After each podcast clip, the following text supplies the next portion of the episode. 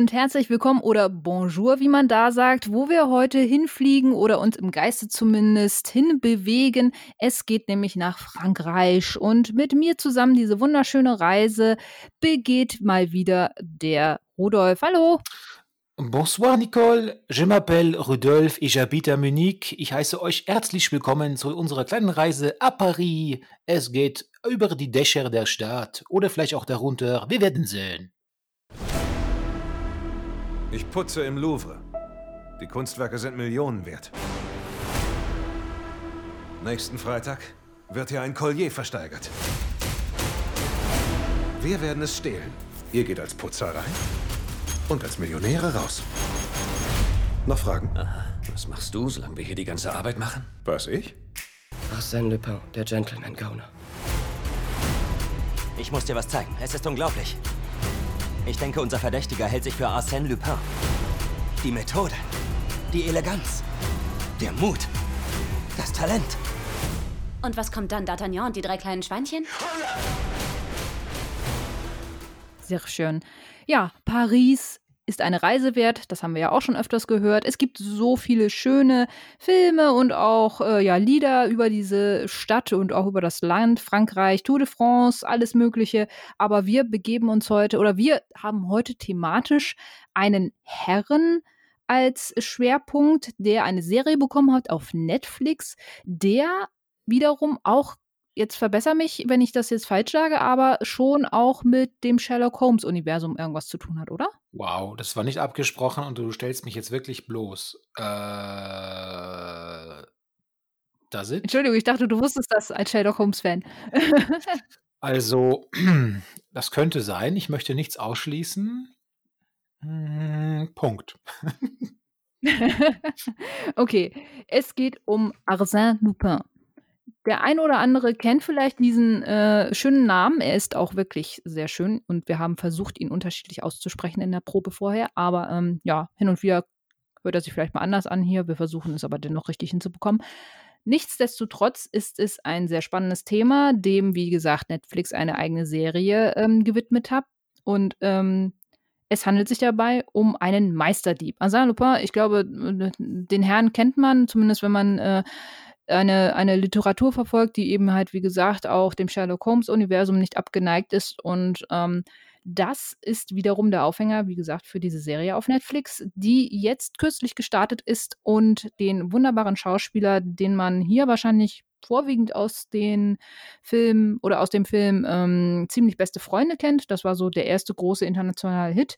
Omar Sy oder Sai oder ja. Wie dem auch sei.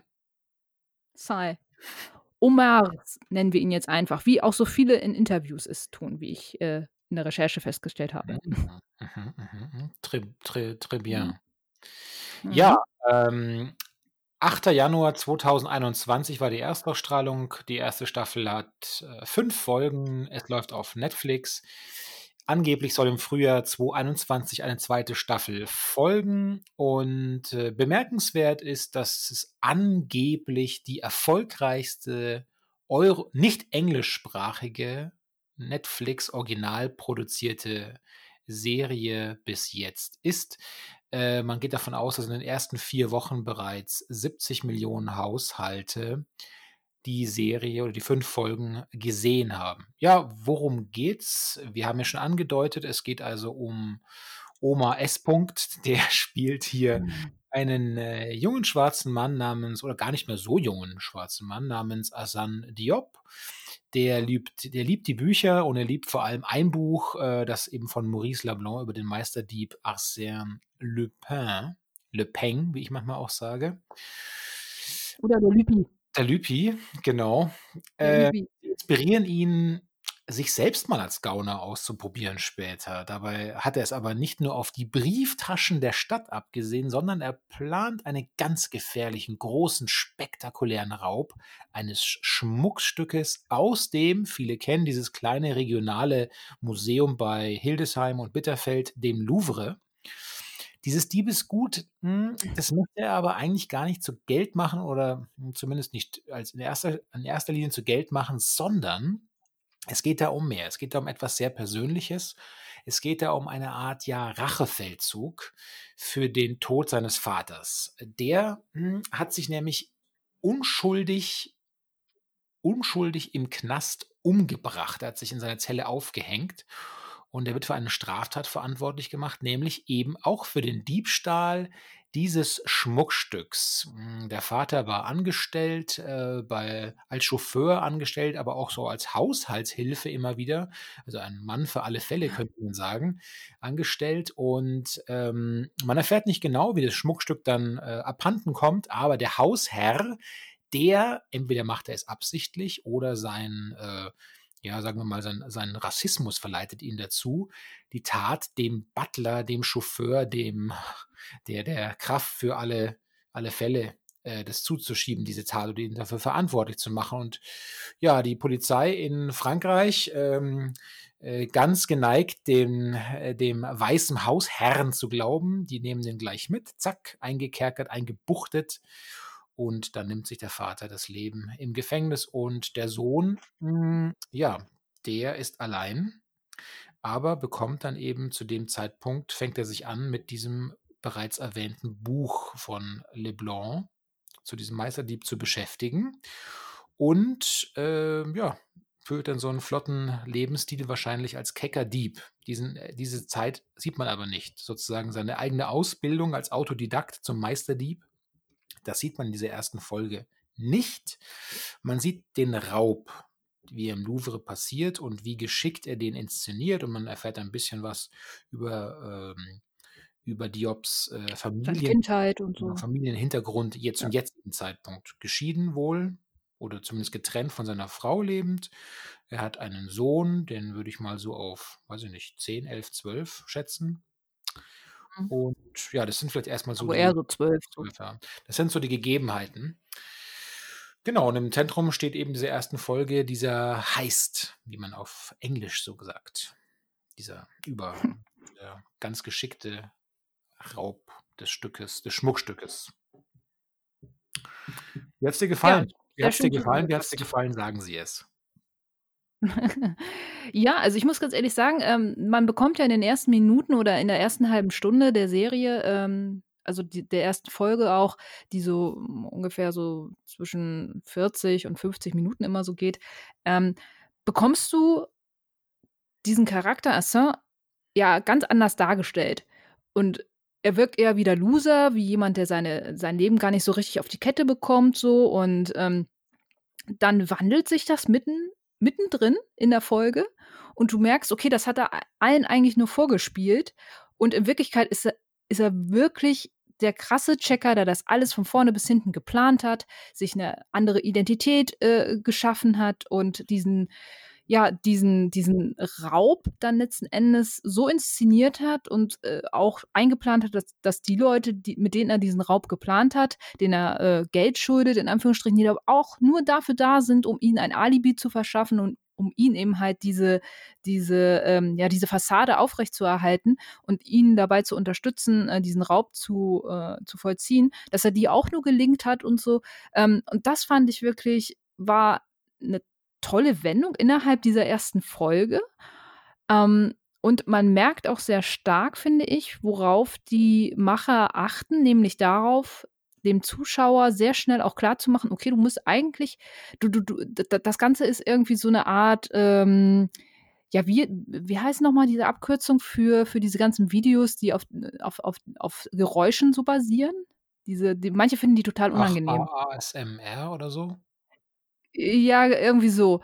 Ähm, und das finde ich ist in dieser Serie schon sehr stark im Mittelpunkt. Nämlich, es wird darauf geachtet, wie, wie er sich so über die, ähm, über, über das Jackett streicht, wie, wie er mit seinen Händen arbeitet. Der Sound ist auch sehr, sehr darauf ausgelegt. So, also es ist, es lebt alles auch sehr stark von, von dieser eleganten Art, die, die der Schauspieler auch darbietet. Also ich finde ihn wirklich sehr beeindruckend auch als, als, äh, als Charakter an sich. So, der wirkt total, ähm, der wirkt total glaubhaft, sowohl als, ja, ich sag jetzt mal, wandelbarer Charakter, vom Loser zum, zum, zum Checker.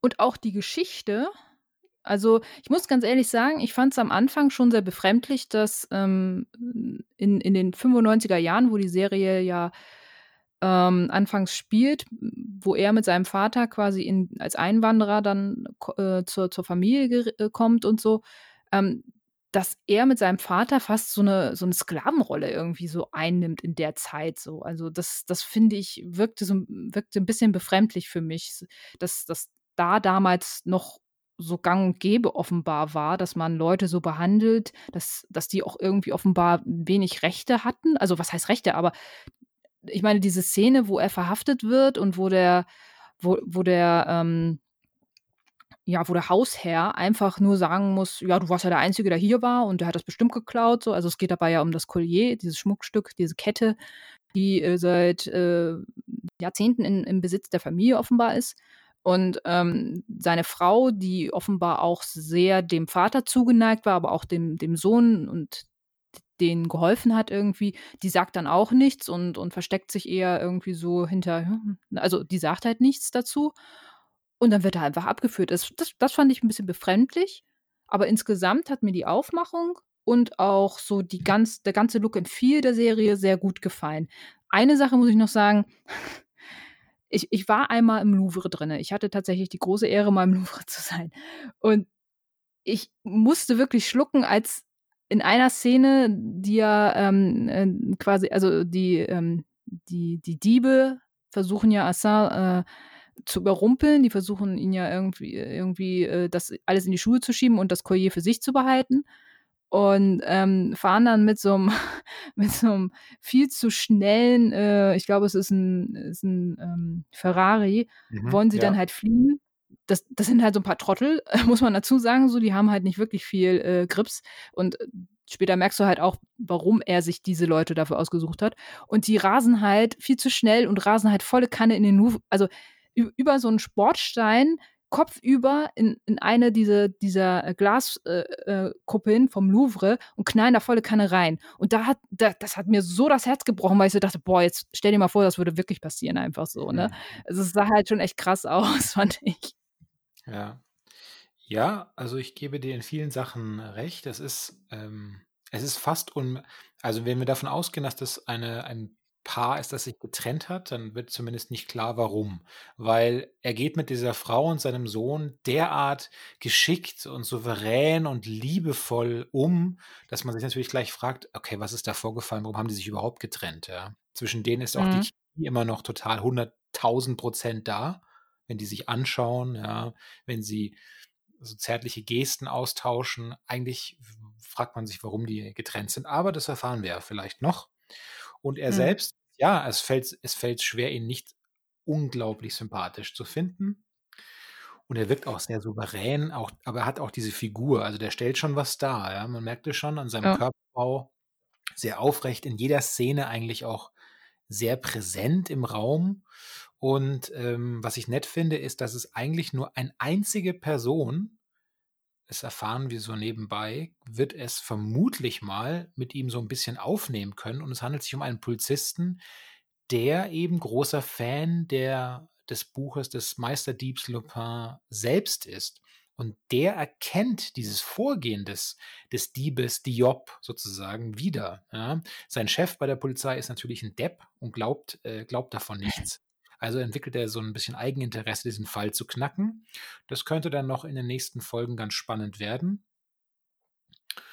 Und, ähm, ich war auch einmal im Louvre und deswegen, wo als ich äh, als ich mich groß wunderte, war, dass die Polizei diesen Ferrari vor dem Louvre so ein einzigartig geparkt überhaupt nicht Ja. kontrollieren würde. Aber okay, Ja, nehm nehmen wir es mal Das hin. fand ich auch merkwürdig, ja. Nehmen wir das mal hin. Wer weiß, äh, vieles weiß man ja nie. Also, hm Aber auch aber auch, dass die äh, dass man da relativ einfach so offenbar, äh, den Müll, ohne dass der gescannt wird oder so ich meine, so an sich war das schon recht easy, ne? Also, einfach gut, erst mal das Collier in den Müll zu bekommen, so okay, das war also, auch eine man muss ja sagen, von der Lösung her durchaus clever gemacht. Also, es war jetzt nicht so weil ich mich wirklich auch die ganze Zeit gefra „Okay, wie hat er das denn jetzt gemacht?“ So, ne?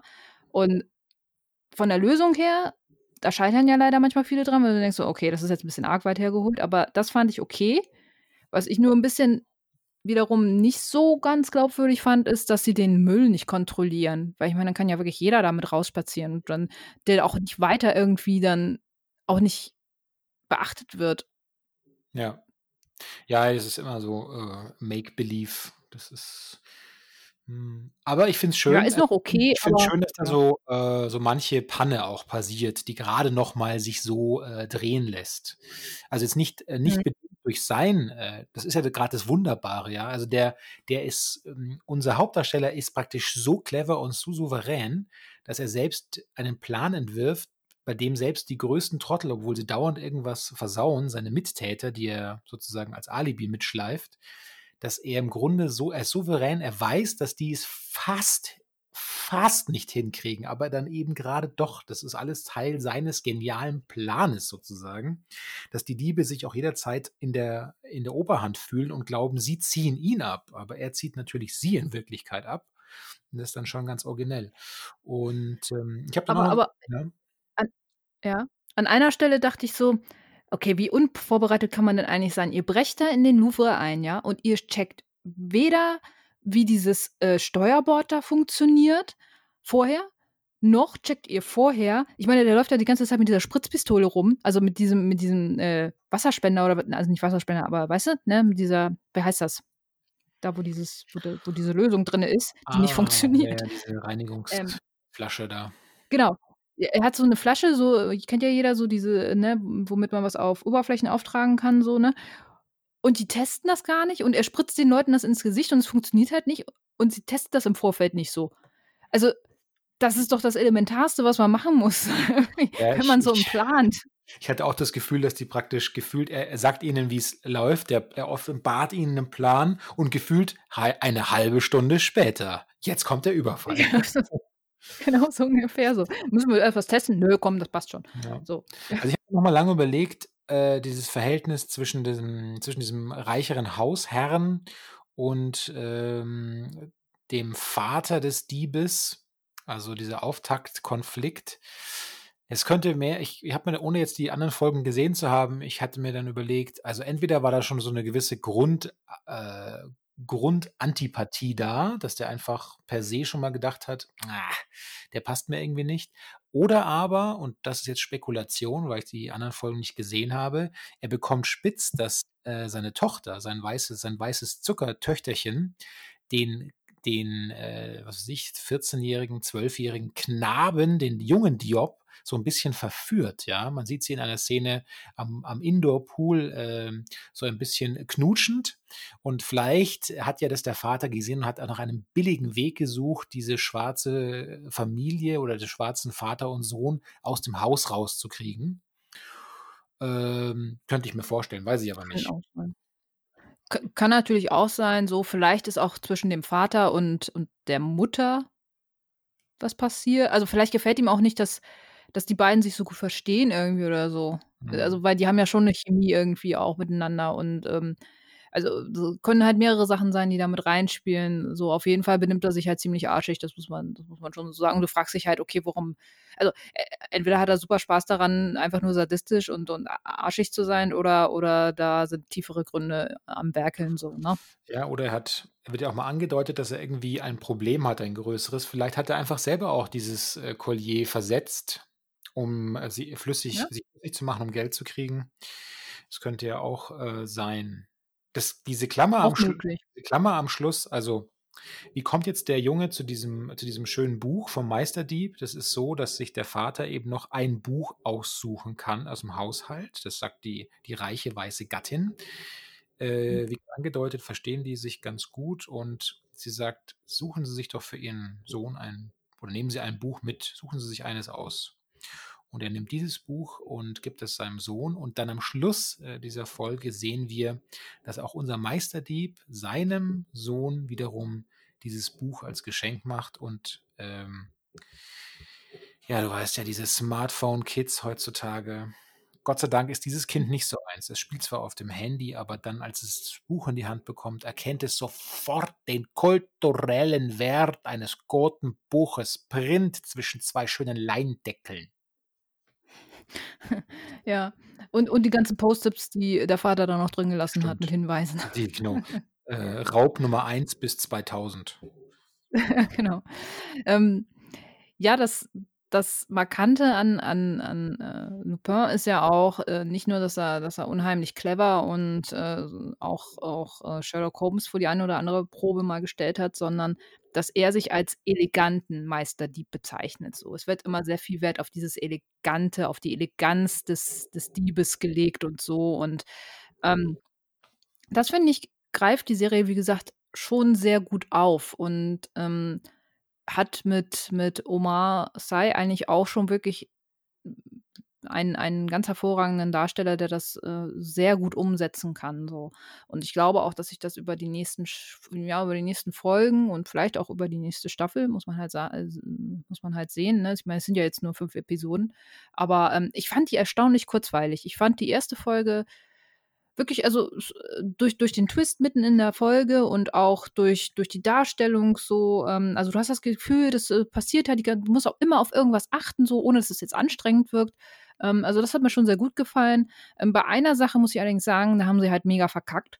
Und zwar, ähm, ich weiß nicht, ob es dir auch aufgefallen ist, aber, ähm, man sieht so in den ersten Minuten, als als der Arsène ja dann in in die Wohnung von oder ja, in die Wohnung von den von den Dieben, also von seinen späteren Komplizen kommt, weil er da noch in seiner alten Rolle ist und sagt, er er schuldet ihnen ja Geld und so und, äh, die wollen ihn ja vom Balkon schmeißen dann weil er Ja. das Geld nicht hat. Und da spielt einer an der Konsole. Oh Es je. ist ein PlayStation-Controller. Und der fährt da volle Kanne Autorennen und so, ne? Und, ähm, der Controller ist einfach nicht an. Und das war halt so was, das erka also, ich erkannte das sofort und dachte mir: „Oh, boah, Leute, wirklich? Heutzutage noch?“ Das fand ich echt 'n bisschen schade. Also, es macht die Serie jetzt nicht schlecht, aber ich dachte mir so, da sieht man mal wieder, wie wenig die Leute von also, wir müssten, äh, Rudolf, wir müssten wirklich, glaube ich, mal 'n Special machen zu, ähm, wie in Videosch also, wie wie Videospiele in Serien, äh, äh, dargestellt werden, so was da manchmal für wilde Sachen passieren. Ähm, also, auch auch da wird mit mit 'm Super Nintendo Controller NES-Spiele gespielt und also, wirklich halt so manchmal wirklich komplett skurril. Und und da fiel's mir halt wieder auf so.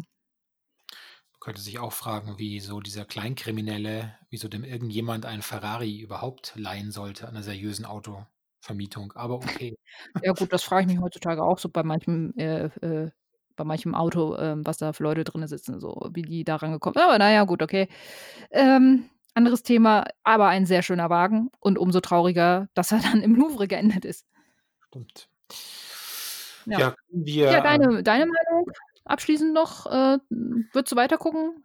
Ja, wobei ich fast auch s also, es war mir für eine Serie fast schon zu rund. Also, ich hätte mir auch vorstellen können, abgesehen von diesem Polizei ähm, der jetzt noch 'n bisschen losziehen will, weil er eben die Spur die Spur aufgenommen hat, hätte das eigentlich auch ein 50-minütiger kürzerer Spielfilm sein können, Punkt.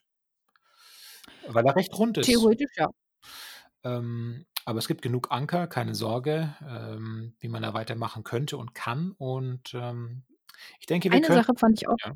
ja, kurz noch eine ganz Sache eine Sache fand ich auch noch recht spannend. Ich weiß nicht, wie du die wahrgenommen hast, aber, äh, der Junge, der besucht seinen Vater ja noch, äh, kurz bevor er sich quasi umbringt, also auch vom Timing her echt 'n bisschen arg unglücklich so und wartet da in der äh, im Wartezimmer sozusagen. Und da läuft am äh, an der Tür so 'n Typ vorbei, der ihn so schräg angrinst. Mhm. Und da hatte ich irgendwie so das Gefühl, okay, vielleicht war's tatsächlich auch gar kein Selbstmord vom Vater und soll es nur so inszeniert worden sein, weil das war mir fast schon wieder 'n bisschen zu offensichtlich, dieses Gegrinse. Weiß ich nicht. Ah, ja, ja, das ist 'ne gute Überlegung. Ich habe mir nämlich überlegt, warum der grinst, ob die sich vielleicht erkennen oder ob das e erst dachte ich, vielleicht ist das der zukünftige Tutor auch, der den zum Dieb macht oder so, aber Kann auch sein, ja, ja, kann auch sehen. sein. Ähm Also, ins viele offene Sachen noch, die man sich durchaus noch angucken kann und ich würde es auch machen. Also, ich würde sie weitergucken auf jeden Ich denke, wir schließen uns also den, äh, 70 Millionen Haushalten haben wir uns ja schon angeschlossen und wir Ja. würden beide sagen,